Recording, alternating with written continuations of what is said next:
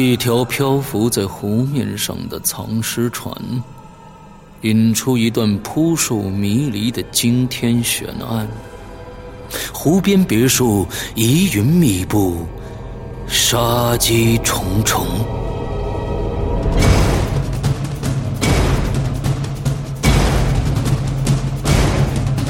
鬼影人间携手中国著名推理小说家蓝马，打造鬼影人间首部中篇推理悬疑音乐剧《湖边别墅的鬼影》。二零一三年三月十五日抽丝剥茧，全球首发。鬼影丛生，魅火舞动，精彩内容尽在鬼影人间苹果 APP。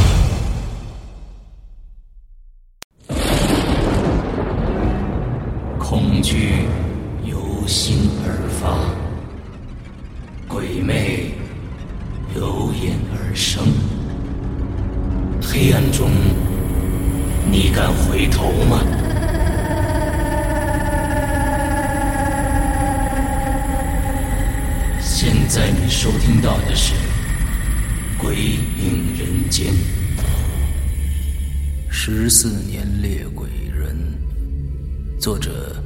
李一凡，由孙一礼播讲。第三集。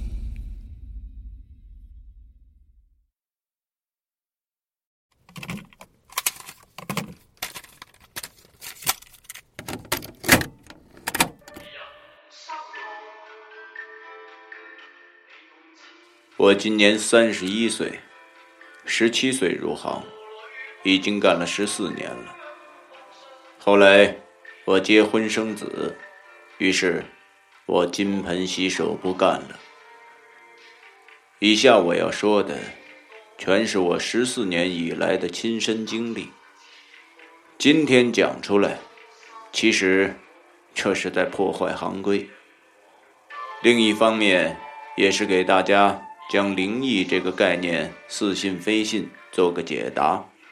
希望各位今后遇到类似的情况之后，不必用一些错误的方法吓到自己，或者伤害自己。在《鬼影人间》第四季的节目里，我将为大家讲述十四年猎鬼人当中的几个小故事。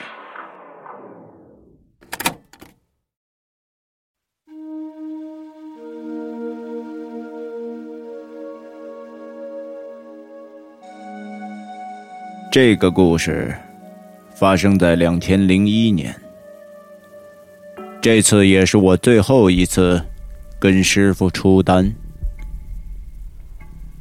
我师傅在多年前结识了一个藏族朋友，叫木多桑奇，他是往返在康巴地区，以贩卖唐卡和虫草为生。这个人不算老实。但却是个非常虔诚的藏传佛教徒。他有另外一个汉人朋友，是个成都人，常年在色墟开药店卖药。这个汉人老板，便是这次的雇主。我跟师傅从西宁一路颠簸着过去，那个时候滇藏设了卡，路也不好走，花了不少的时间。这一路上，除了跟师傅闲聊之外，我算是第一次被那如此雄壮的高原美景深深的震撼了。在路上遇到的百姓也都非常的热情和朴实。我们下车休息的时候，素不相识的人会给你端来酥油茶。我们掏钱要给他们的时候，他们只是笑着摆摆手。虽然语言不通，但我想。这份诚挚，真的是十分打动人。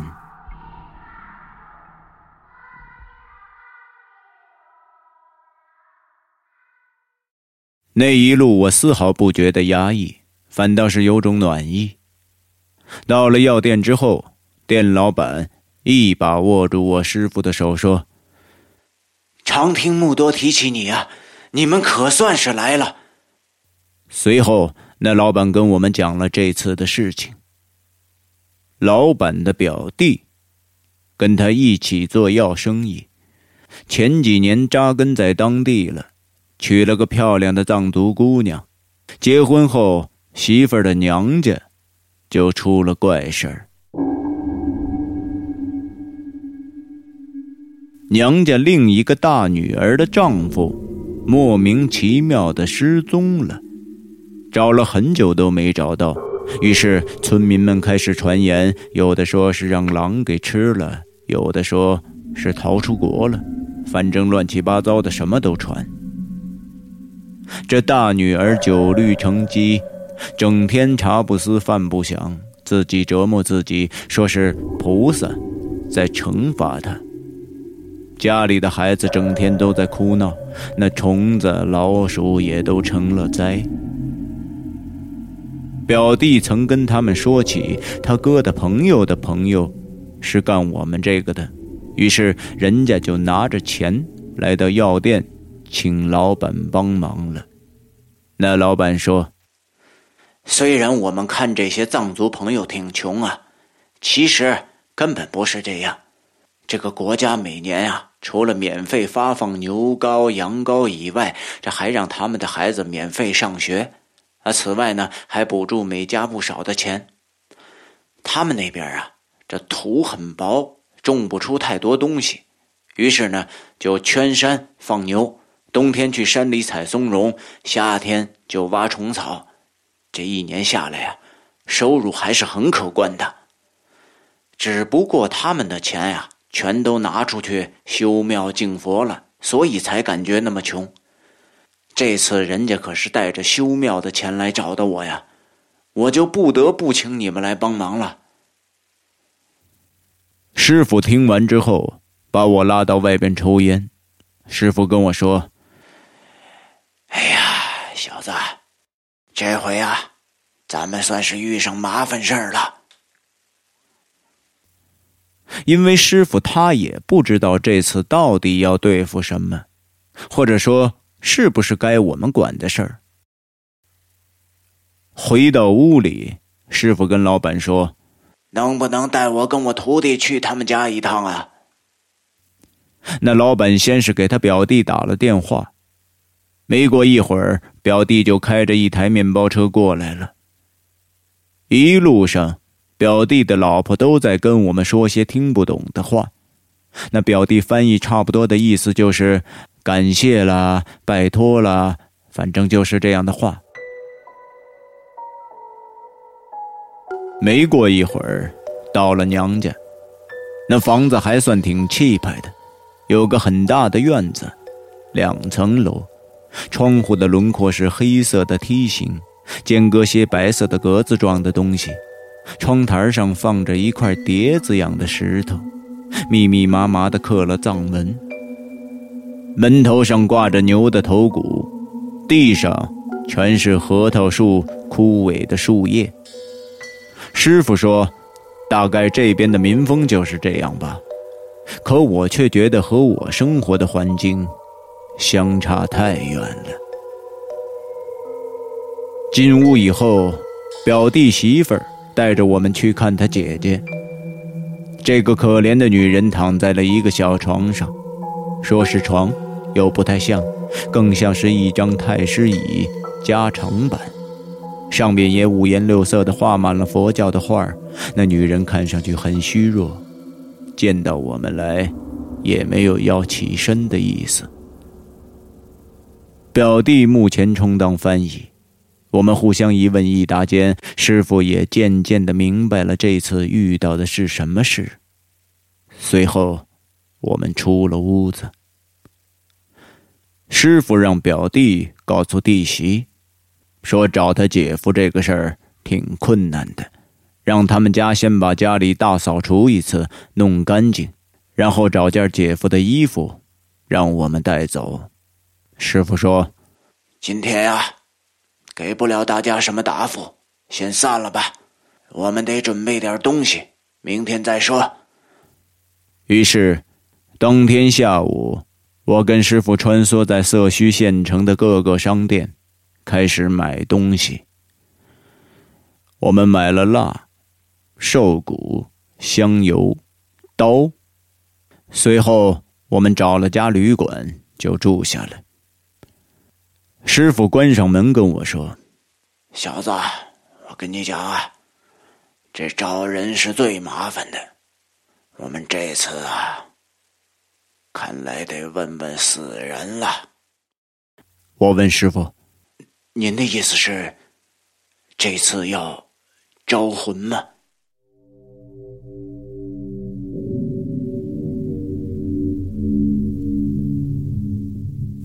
一般来说，师傅先前遇到没头绪的事情，会画符请神，方法挺多种，跟笔仙类似。可是这次师傅说，只要是死去的人，不管他是哪个信仰、哪个民族，都能唤出来。具体怎么唤，请理解，我不会说出来。总之，跟你们看过的笔仙这些不同。也请各位不要轻易去尝试笔仙、碟仙一类的召唤术。真遇到必须请的时候，请您寻找我的同行，千万不要因为好奇去弄。俗话说：“请神容易送神难”，这个倒是千真万确的。我这么说，也算给各位一个交底吧。师傅问了请出来的鬼魂。我们得到一个答案：姐夫已经不在了。可俗话说，生要见人，死要见尸。若我们就这么告诉表弟他们，肯定是没人相信。所以师傅告诉我，我们可能要在他们面前当面再招一次。不过这次动静可能会比较大，得让他们相信。师傅说他不知道能不能让亡灵出现实体，他说这个成功的几率其实并不高，而且人家不见得想看那么恐怖的玩意儿。师傅说他曾经和他的师傅做过几次，招出来的实体，那样子都是他们死去时候的样子。所以，难免不太容易让人接受。再说了，我们这次要召唤的是姐夫本人。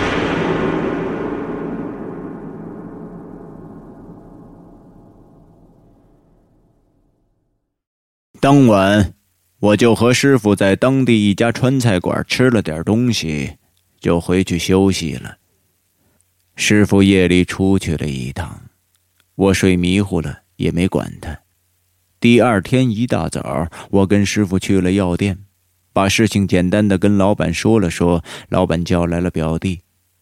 表弟听说姐夫已经去世的消息之后，那脸上明显表示怀疑。其实我们早知道会是这样。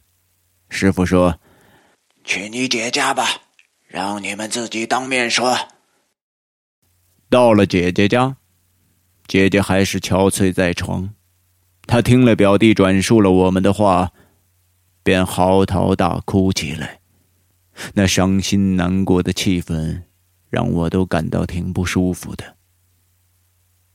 他们最终同意我们在他们面前开始召唤。在这里，我想科普一下。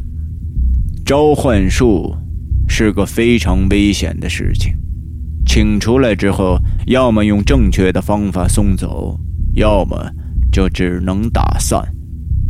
所以，我接下来要说的是，经过姐姐同意，我们把它打散的。再说，我师傅也不知道这种情况下，不同民族信仰该怎么送走。请出来送不走，那可就麻烦了。师傅在地上画好了符号，取了杯子，倒了血进去，还有香灰混合。我后来才知道，这是师傅晚上出去的时候取的。师傅用一张硬纸打湿，盖上，然后把杯子倒挂在那符号的正上方。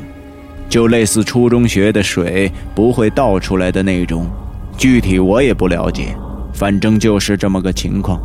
那为什么这么做？我待会儿会说的。师傅开始喊魂儿，方法我不能说，总之是喊出来了。姐姐一见到姐夫，顿时无法克制了，她大哭起来，却又害怕，不敢上前。姐夫的样子看起来让人很不舒服，身上衣服破烂，有血，眼睛也大的有点吓人。师傅跟表弟说：“你让你姐好好跟他说说话吧，今后啊，可就没有办法说了。”表弟显然是悲伤加惊恐。我想在那一刻，我们也颠覆了他的世界观。他向姐姐转述了师傅的话之后，师傅带着我和老板退出了屋外。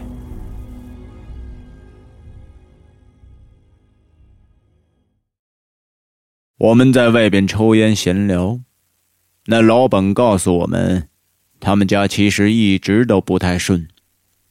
老父亲、老母亲很早就去世了。家里就两个女儿，亲戚都隔得挺远。大女儿嫁人之后，姐夫是个很勤劳的人，收入算过得去，还生了两个小孩。后来妹妹嫁给表弟，也生了孩子，这个家庭才从以前的两个人渐渐地恢复了人气，日子虽然过得不富裕，可也都很知足。我和师傅听完老板的话。心里都有些感慨。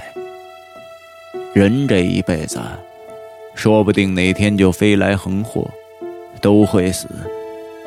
可是有些人死了遭人骂，有的人死了会有人替他伤心流泪。这也是为什么师傅一直告诉我，要做好人。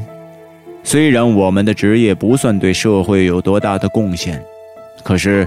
一定要对得起自己的良心，要知道，我们是在帮助别人。虽然现在的社会道德一再沦丧，可是人心始终是要怀着善意的。过了一会儿，表弟出来了，他说：“姐姐跟姐夫告别了，问问师傅现在应该怎么做。”师傅带着我们进屋，请弟弟帮着安慰好姐姐，并告诉姐姐，接下来我们要让姐夫去了，今后再也看不到了。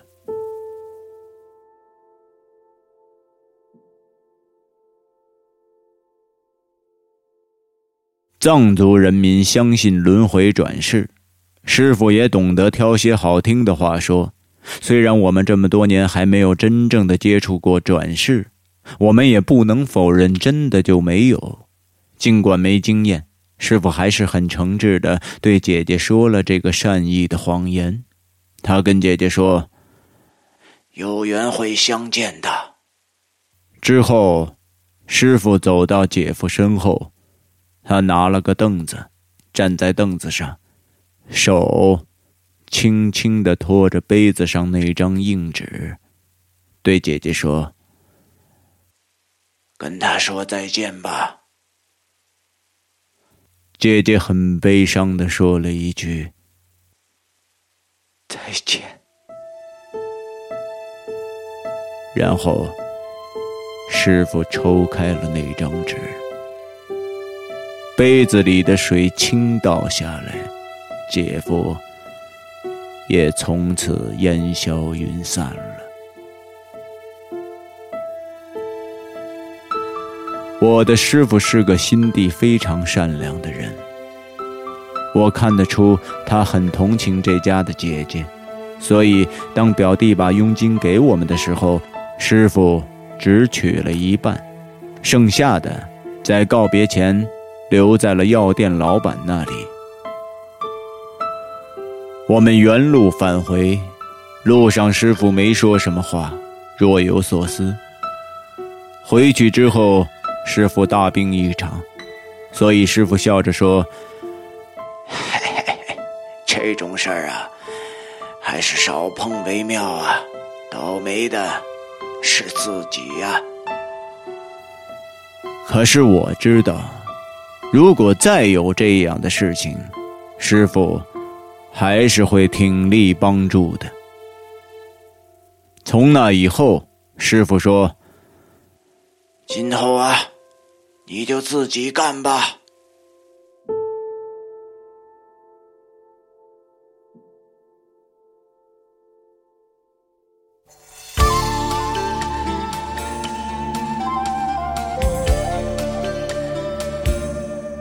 我是他最后的一个徒弟。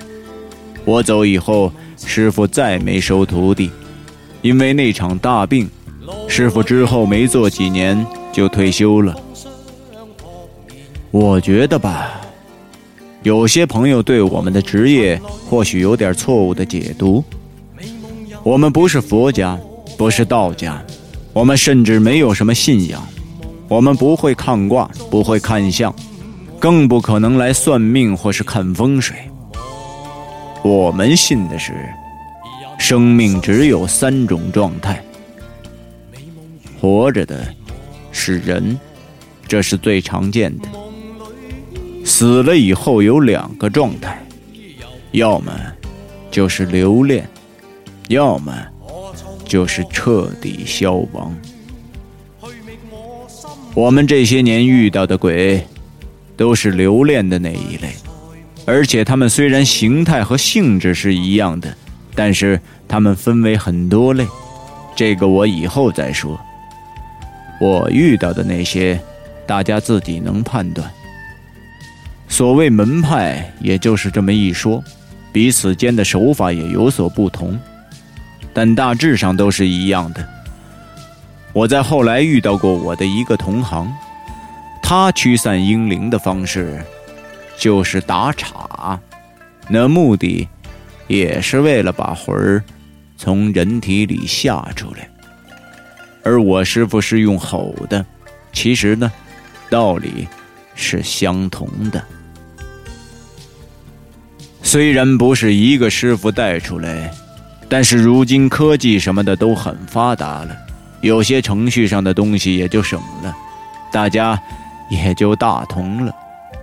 我不知道我这么说是不是让大家糊涂了。于是，在两千零一年下半年的时候，我开始独立工作。失去了师傅的指导，其实我难免走了不少的弯路。刚开始的时候，我不敢接大单，也害怕给雇主一些承诺，毕竟经验欠缺，我也就只能。在初级阶段瞎混混。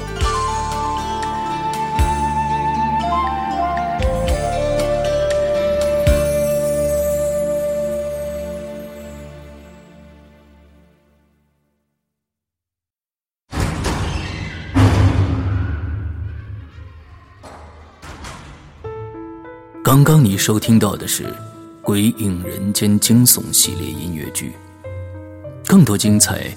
请关注新浪微博“鬼影人间”。苹果手机用户请搜索 App Store 关键词“鬼影人间”，即可免费下载精彩 APP。夜深人静，恐惧来袭，